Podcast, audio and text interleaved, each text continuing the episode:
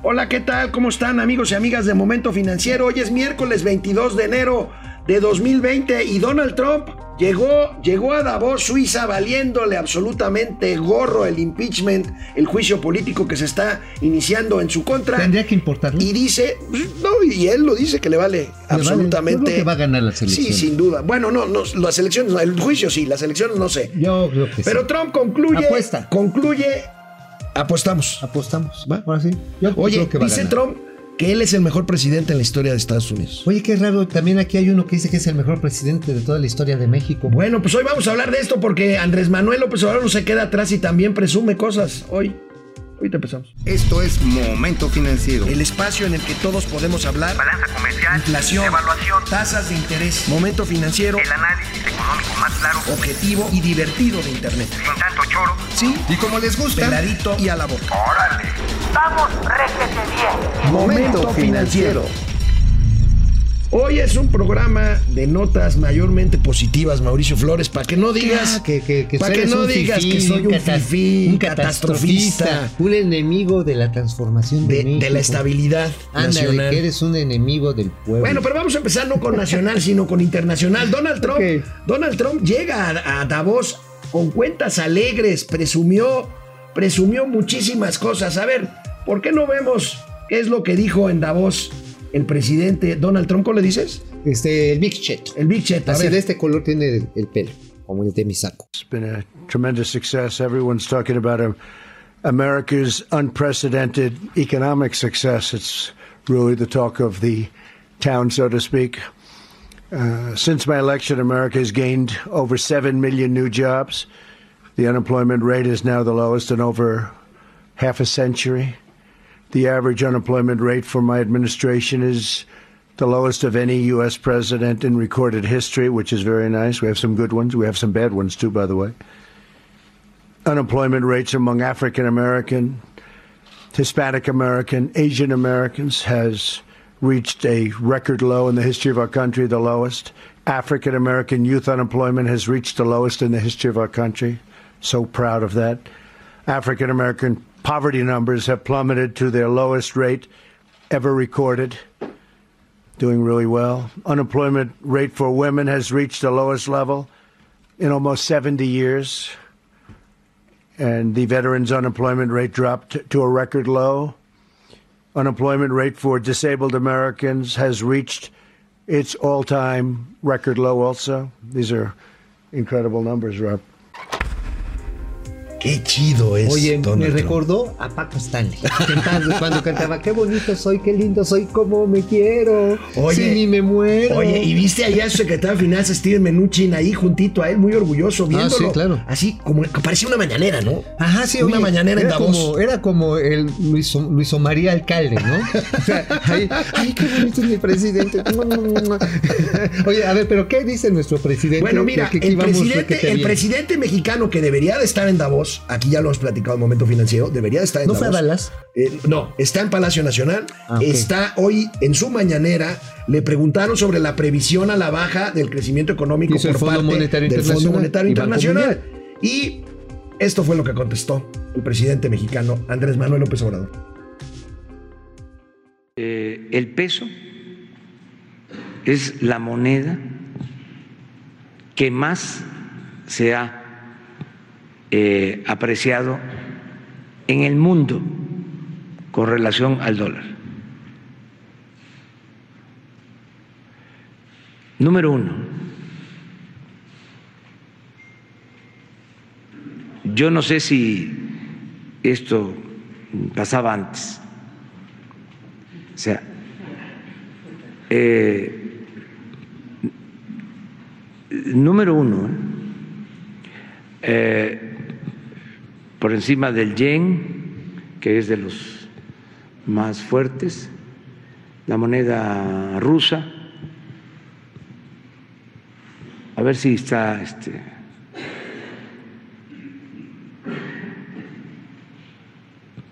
Ojalá esté la, la, la tabla. Esto es dato de ayer. Eh, esto varía, ¿eh? Pero ya llevamos nosotros eh, estando en primero, en segundo, tercer lugar. Ayer de nuevo primero. eh, en los primeros lugares. Llevamos o- 13 meses así. O sea, en los primeros lugares. Y hay otros países eh, donde se presume ¿no? que funciona muy bien el modelo neoliberal y no les está este, eh, yendo bien, nada más que es de mal gusto ¿no? compararnos, pero eh, ojalá y los analistas nuestros tomen en cuenta eso también. ¿no? Oye, pues yo creo que sí, el presidente ha ganado peso. Yo lo veo más gordito, neta. Eh, señor presidente, por el bien de los mexicanos, ya no desayune tantas gorditas, garnachas. El sacrificio de la barbacoa sagrada los fines de semana, también métale, porque sí, la verdad, yo sí lo veo así que ha ganado peso. ¿eh? Ahora, amigo, el peso, cuando menos del presidente, está bien firme. ahora, tiene razón con que el peso es la moneda más revaluada en los últimos Pero no es meses. necesariamente una buena Pe- noticia. Pero no ¿eh? es necesariamente una buena noticia. Y además ni siquiera depende del gobierno mexicano. Ni siquiera es un tema de mercados internacionales, de un sistema de flotación, de, Del precio de libre del mercado, petróleo. del precio del petróleo, de las tasas de, De interés, interés. altas, en fin. ¿Sabes cuánta, cuál es la diferencia máxima que tiene las tasas de interés que paga la deuda mexicana? Ustedes amigos, a ver, les voy a hacer la encuesta. ¿Saben cuál es la diferencia, el spread entre las tasas que paga el Tesoro de los Estados Unidos y el, Me- y el Banco de México? Es un buen spread. 5.75%. Estamos hablando de 575 puntos base. Pues por supuesto que la lana va a venir para Eso acá. es la razón por la cual cuando sale un bono de Pemex, por ejemplo, o un bono del gobierno mexicano, pues hay mucha demanda entre los inversionistas estadounidenses. Pues sí, Amigo, nada salió nos- otro tema en la mañanera que ahorita después del corte quisiera Sí, claro. comentar contigo, el tema mucho. del coronavirus, esta pues que amenaza con ser una pandemia que ya empezó en China y que hay un caso en México reconocido ya por el presidente hoy López Obrador, dijo que están pendientes, Eh, no es el mejor momento para una epidemia en No. México como están las cosas en salud, ¿eh? No, no, no, no. Ya ven, eso pasa por andar haciendo puerqueses, ¿eh? ¿Por qué, oye? Por- Pues que brincó de un animal a un ser humano. Dios, Dios, no, no, no, no, no, no. Sí. Eso ya no es de ñero, eso ya es una cosa Así de, pasó. de Yo locos. no- bueno, eso pasó en ahorita regresamos, después de una pausa muy breve, regresamos a hablar del coronavirus. Bueno, pues le preguntaron al presidente de la República sobre esta amenaza de pandemia y bueno, el presidente afortunadamente no contestó que el peso se está revaluando a toda madre. Pero No dijo que estábamos felices, felices, felices. no, no, reconoció que hay un caso en Tamaulipas bueno. que está probablemente todavía a prueba, que está todavía a prueba y que probablemente no se confirme, pero lo que sí es que ya se emite una alerta epidemiológica y esto a mí me hace recordar el 2009 cuando la ah, epidemia de influenza H1N1 que tuvo efectos económicos, por eso lo platicamos en este en este Claro. programa. De hecho, la Organización Mundial de la Salud, la OMS, está reunida en estos momentos, este, allá en Bruselas, en Bélgica, se están reuniendo para ver si emiten una alerta internacional. ¿Cuánto nos costó el NHN1 en aquel entonces? Al mundo le costó, nos costó 2% del Producto Interno Global. Mundial, imagínense Mundial. ustedes, en México fue una catástrofe, no sé si ustedes lo recuerden, pero bueno, cerraron aeropuertos, se canceló la feria de Aguascalientes, No había se cines. se- no había cines, no había juegos de eh, eventos deportivos, Cancún, el tráfico aéreo, recuerdo, se cayó 90% el tráfico de pasajeros hacia Cancún, yo fui a Cancún en esos días y era impresionante, una ciudad fantasma, desolada, me impresionó más Cancún solo por el virus del H1N1 que el Cancún Oye, destruido por oye, el ¿te huracán acuerdas, que, Vilma. ¿te acuerdas que los cubanos, ahora que está muy de moda que hablar de Che Guevara y lo- la revolución cubana y esas madres? Bueno, resulta que los únicos que nos dejaron las puertas abiertas a nivel mundial, porque Cuba las cerró, ¿eh? Sí. Dijo, no, no, no, no me echen sus pulgas para acá. Ahí en la enfermedad y en la cárcel se conocen a los amigos. Así es. ¿Sabes quién nos apoyó? Estados Unidos Ujú. y España. Hay que recordarlo, ¿eh? No es banal. Ciertamente estos dos países fueron los que nos hicieron fuerte en un momento difícil, muy crudo, y que ahora, como tú dices, amigo, yo tengo mis severas dudas de que el Insabi, que quién sabe, si va a poder atender No, este problema. Yo, no tengo dudas. Sí, Desgraciadamente, yo tengo la certeza de que ahorita no está preparado el sistema de salud mexicano para una cosa de estas. Espero que la suerte nos favorezca y esta pandemia o, o esta eh, eventual pandemia sea controlada en su origen, que China y ya hay brotes en Seattle, estaban diciendo ya en la Sí, mañana. en Ahora, el Unidos. tráfico eh, de personas a nivel mundial es muy intenso. Se hacen alrededor de 10 millones de viajes diarios. Sí, sí, sí, es Entonces, la posibilidad de que nos caiga alguien con el moco flojo es grandísima. Entonces, Bueno. y además sí tiene que ver con una puerquez. O sea, sí, sí, sí. O sea, ya brincó el virus de granjas animales a los seres humanos. La falta de prácticas higiénicas en el trato de los animales, cualquiera que sea ese trato, tiene O sea, tienes que tener tú el, el- el beneficio de la duda del ñerismo absoluto. Claro, absolutamente. Es que esto hay que. ah, Bueno, las granjas mexicanas de pollo son muy higiénicas. Las de cerdo tratan de hacerlo, pero sobre todo lo que es el cuidado de animales en traspatio o los, los bueno, no sé si ha sido, los rastros municipales Sí, sí, en sí, los sí, los son horripilantes y ahí no se observa ninguna práctica de salud. Entonces, por lo tanto, sí debemos de estar muy pendientes de que este problema no se nos haga algo grande, porque ahí les va el dato solamente se ha comprado el 50% de las medicinas que se concursaron en la licitación consolidada. Híjole, ya. Es decir, solamente entre febrero, marzo y abril va a haber insuficiencia de medicamentos de todo. tipo. Bueno, pues Ya. estaremos pendientes de este tema está, ¿eh? desde el punto de vista, eh, por supuesto, económico, las consecuencias eh, económicas y financieras, las bolsas nerviosas por el tema de la epidemia, en fin, vamos a ver. Bueno, amigo, hoy es un buen ejemplo para ver cómo una noticia se puede ver de una forma o de otra forma. Hoy en dos periódicos diferentes, en el financiero y en Reforma, uno dice que se detuvo la caída en la producción petrolera de México, que ayer reportó la Comisión Nacional de Hidrocarburos las cifras del promedio de producción de petróleo en México. Y por otro lado, Reforma dice que la producción se cayó 7% en el año. Entonces, ve- veamos una gráfica que ahí, ahí podemos ver muy bien cómo depende del color del cristal con que se mire, ¿no, amigo? Pues depende del tamaño del billete que caiga, ¿no? Para ser exacto, de qué lado se quiere poner uno con la lengüita rasposa. Mira, el caso es que acabamos con 1.6 millones de barriles Promedio. diarios promedio de Pemex nada más. Nada más de Incluimos a los privados. Después de la reforma energética, tenemos ahí el 1.7 millones de barriles diarios. Pero bueno, si consideramos la extracción de crudo solamente en diciembre respecto al mismo mes de un año antes, tenemos que crecemos. Si comparamos el año completo, tenemos una caída del 7%. Claro, mira, finalmente, pues la estadística es como los bikinis. Muestra todo, menos lo esencial. Así lo decía mi maestro Enrique Quintana, que es el director del financiero. Muestra todo menos, Menos lo esencial, esencial. los bikinis. y el bikinis. monokini, o sea, el topless que... ¿El monokini te enseña la mitad de lo esencial? pues sí, ¿no? Digo, Eh, tú sabes la Señor productor, ¿eso fue en buena lid o aplica? No aplica, No, no, sí aplica. A sí ver, aplica, la sí mía, aplica, bueno, sí aplica. Bueno, ¿a quién no le gustan los monoquinis? Así que sal, uh, uh, este, Bueno, no, ya, el, ahí, caso, el caso es que para 2020 se ve difícil llegar a la meta de A ver, 1.800.000 vamos, barriles diarios. vamos a darles así. En agosto del año pasado se debió haber llegado a 1.830.000 barriles en ese mes, de acuerdo a la estadística, al ofrecimiento que hizo la Secretaría de Hacienda a las calificadoras.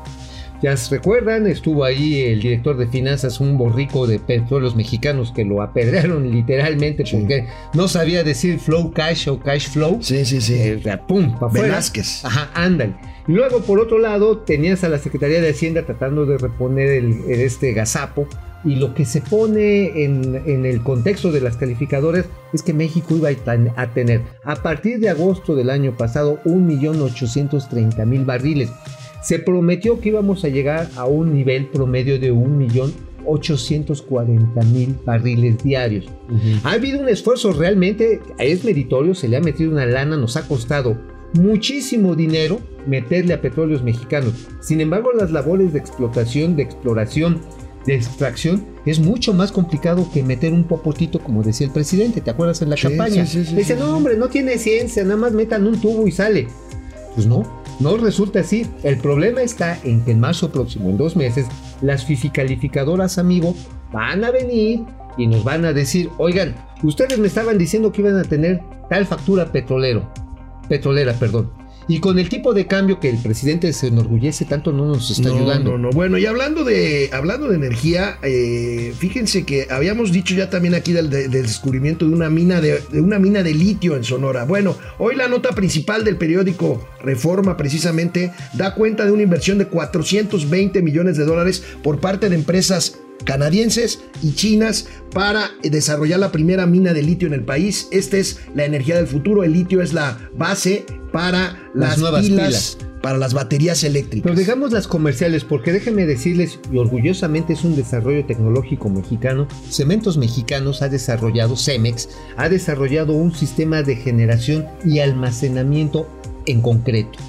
En pilas de concreto, la energía inercial se puede transferir a energía eléctrica y almacenarse en grandes pilas de concreto. Es un avance tecnológico que ya está patentado y que seguramente con las minas de litio se va a poder pot- potencializar Ahí muchísimo. tenemos los principales productores son Australia, Chile, Chi- Chile y China. Las reservas mayores las tiene Argentina, Bolivia y Chile. Oye, y México ya- quiere entrar ¿Ya a este que te gusta mucho hablar del Chile? Es la energía del futuro, mi querido amigo. Así Dios. A ver, vamos No. a una pausa y regresamos Vamos. con este gañán. Bueno, pues tenemos este muchos conectados ver, el día de hoy. Muchas saludos, gracias. muchas gracias, Pasamos lista Aurora Jarillo Ibarra. Aurora, Hola, Leopoldo. Tobar. Muy buena información. Gracias. Leopoldo, ¿no? Eh. Julio Michelena Ayala, ¿cómo está afectando el tema de coronavirus en la economía? Todavía no, pero esperemos, Esperemos que no. Esperemos que no pase nada. Jairo Julián González, saludos. Miguel Carrera, ¿podemos poner en la encuesta una tercera opción? Entre esas dos es junto con Pegado. Bueno, vamos a decirle aquí a nuestros amigos de la pongan. producción. Junto con pegado Juan, muy, muy buenos días. Juan, JJ. Ga- Garbel, hay brotes en Puerto Rico. ¿Te refieres a brotes de coronavirus o brotes de otra cosa? Pues de Este, coronavirus. coronavirus, ¿no? Sí, yo creo que sí. ¿no? Bueno, Ya qué cañán te ves. ahora sí. Sí, sí, te vistes. brotes de- Bueno, pero ¿qué creen? Para que no digan que este es un programa de gañanes, tenemos una queridísima amiga en Madrid cubriendo la Feria Internacional de Turismo, la FITUR 2020. Es la principal feria, el principal evento en materia turística. España es líder en turismo a nivel mundial y organiza una feria monumental donde se encuentra nuestra querida María José Cadena. Majo, Majo desde Madrid. ¿Cómo estás, Majo? Hola amigas, amigos de Momento Financiero, soy María José Cadena y nos encontramos en la capital española, la ciudad de Madrid, para la Feria Internacional de Turismo FITUR 2020. Es la cuadragésima edición de esta feria internacional que reúne a más de 10.400 empresas de todo el mundo, 165 países participantes, 8.000 periodistas y cientos de miles de visitantes en los próximos días para la FITUR 2020. ¿Qué significa para México? México, esta es prácticamente la puerta al mercado europeo. El mercado español es un mercado importante para nuestro país, para el sureste mexicano. El Caribe mexicano recibió tan solo en 2019 180 mil visitantes de, eh, provenientes de España nada más. Se espera que este año rebasen e incluso lleguen a más de los 200 mil visitantes españoles y también pues atraer a diferentes mercados, británico, el mercado de Europa del Este, eh, también con los nuevos vuelos de conexión tanto en la Ciudad de México como en el Aeropuerto Internacional de Cancún, atraer visitantes de India, Pakistán, los Emiratos Árabes. Entonces será muy interesante ver lo que se va a platicar en los próximos días. Algo también relevante es, pues bueno, la desaparición del Consejo de Promoción Turística de México. Es el primer año en el cual en la FITUR México va a ir cada quien por su parte. Los estados participantes buscaron financiamiento propio. El Caribe mexicano va a tener su propio stand, entonces veremos la presencia de México. Y un tema que les platicaré más adelante en esta semana será la desaparición de la agencia de viajes más vieja de toda la historia, de Thomas Cook, que a mitad de año dejó varados a cientos de miles de turismos, eh, de turistas en todo el mundo. Entonces, bueno, es un nicho que deja eh, y que muchos, entre ellos mexicanos, quieren aprovechar para el 2020. Así que les mando un saludo con mucho frío. Gracias Alex, gracias Mauricio y regresamos a la Ciudad de México. Qué gusto, Majo. Majo, pásala bien. Además, hay un vinito caliente. No, y que se eche unos pinchos aquí a nuestra salud, ¿no? Ah, no, pero mínimo. Ahora, fíjate que en términos de turismo hay algo muy positivo. Finalmente, Miguel Tarruco, perdón, Torruco, ya se dio cuenta que sí hay que apoyar las ferias de los pueblos mágicos. Y para este año, digo, sí es un presupuesto pitero, pero finalmente presupuesto, 20 millones de pesos va a canalizar la Sectur para apoyar estos eventos. Sí, digo, sí es una miseria, pero mejor que esté la cuarta transformación así como que recapacitando que no era ni fifí, ni era conservador, ni era corrupto. Un mecanismo para lo cual las comunidades de los pueblos mágicos, un patrimonio cultural de México y del mundo, pueda ser aprovechado por sus habitantes. Entonces, por lo tanto, qué bueno que lo está concediendo, como lo dijo Majo. Las posibilidades que se abren hoy en el mundo digital con la desaparición de las agencias de viaje, bueno, estas mega agencias de viajes, pues definitivamente le abren la posibilidad a los promotores, ahora sí comunitarios, individuales, a los emprendedores. Obviamente hace falta que el gobierno también entienda pues que no vamos a vivir de apoyitos. Necesitamos generar recursos con nuestros propios medios. Y si pueden ayudar para hacerlo y después pagar impuestos, por ahí va el futuro del turismo. ¿no? Ahora, los pueblos mágicos lo que necesitan es dinero directo para mantener los pueblos en buen estado, para mantener las plazas bonitas, las fachadas pintadas, en fin, para... Bueno, no, servicios públicos, servicios agua, públicos. sanitarios, esterilización de mascotas, porque sabes, Alex, tú vas a cualquier pueblo mágico y ves manadas de perritos abandonados, digo, perdón que lo diga así, pobres perros, la verdad están muy jodidos. Ahí andan y pues andan pues echándose sus palenques ahí en vía pública, haciendo más Ay, perritos. No, no, ya. No, ya. no, no, no, de veras, ver. esteri- campañas de esterilización canina. Está bien. Ya, digo, neta, sí se hace. Bueno, bueno, este, No, tenemos no. también a Gabriel Armando Narváez aquí en Vancouver, en el gym. Órale. En entrenamiento bueno, escuchando Momento Financiero. ¿Saben que en esta época del año los gimnasios tienen su agosto en enero? Pero Claro. que todo el mundo dejamos el gimnasio antes de que termine enero, ¿eh? Ah, sí, bueno, algunos, nosotros sabemos pues, bueno. que decimos. José Luis Jiménez Jiménez, arriba, arriba. doctor. ¿Cómo estás? Doctor, qué gusto, gracias. Hola, ¿cómo te va? Saludos a Laura, saludos a Laura. Bueno, Saludos a este, todos. vamos con otra, con otra Nota. nota, querido amigo. Ah, Bueno, sí, lo de vivienda. amigo. Vivienda, la Canadevi, esta, este organismo, esta Cámara de Desarrollo de Vivienda que encabeza Gonzalo Méndez Dávalos, asegura que podemos construir en los próximos cinco años 500 mil viviendas nuevas al año, o sea, 2 millones de viviendas. Si esto se cumple, pues va a ser una buena noticia para el sector de la construcción que está bien jodido. Bien, jodido. Ahí sí, la verdad está en que la industria de la construcción y vivienda y de infraestructura ha pasado las del perro, las de Caín, tuvieron una caída en su Producto Interno Bruto de prácticamente 14%. Bueno, tienes al presidente y al gobernador Alejandro Murat presumiendo sus carreteritas, ¿no? De 8 kilómetros hecha mano. Yo espero que los hayan asistido técnicamente. No quiero ver cuando venga un temblor fuerte o venga una lluvia fuerte que se vaya. Ojalá que no.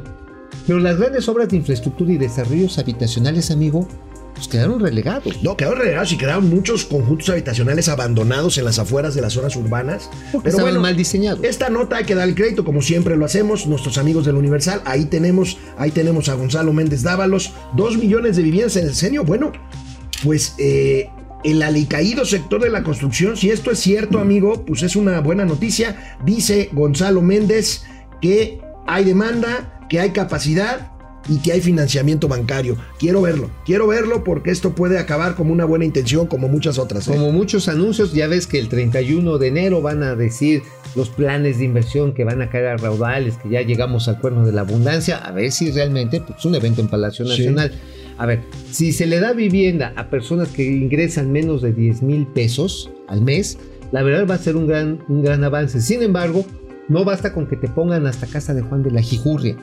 Tienes que tener servicios cerca y posibilidades de transporte a tu trabajo, o si no, lo que tú dijiste, amigo, se abandona. Mira, para quienes nos ven fuera de la Ciudad de México, a lo mejor no me lo van a creer. Quienes vivimos aquí sí, pero a lo mejor no me van a creer. Pero hay gente que dedica 5 o hasta 6 horas de su vida Diarias. diarios en transportarse, en ir y venir de su casa. Y por un salario- y por un salario Por- que. pinchón. Sí. Hay que decir. Bueno, pues amigos y amigas, llegamos al fin de momento financiero de este miércoles, mitad de semana, mañana ya jueves. Mañana no voy a estar, amigo, pero bueno, lo echamos. Te ¿qué? lo echas. Pues sí, ahora sí. Aprovechando que tú no estás, cepille a un ñoño. nos vemos mañana. Vamos, réjete bien. Momento financiero.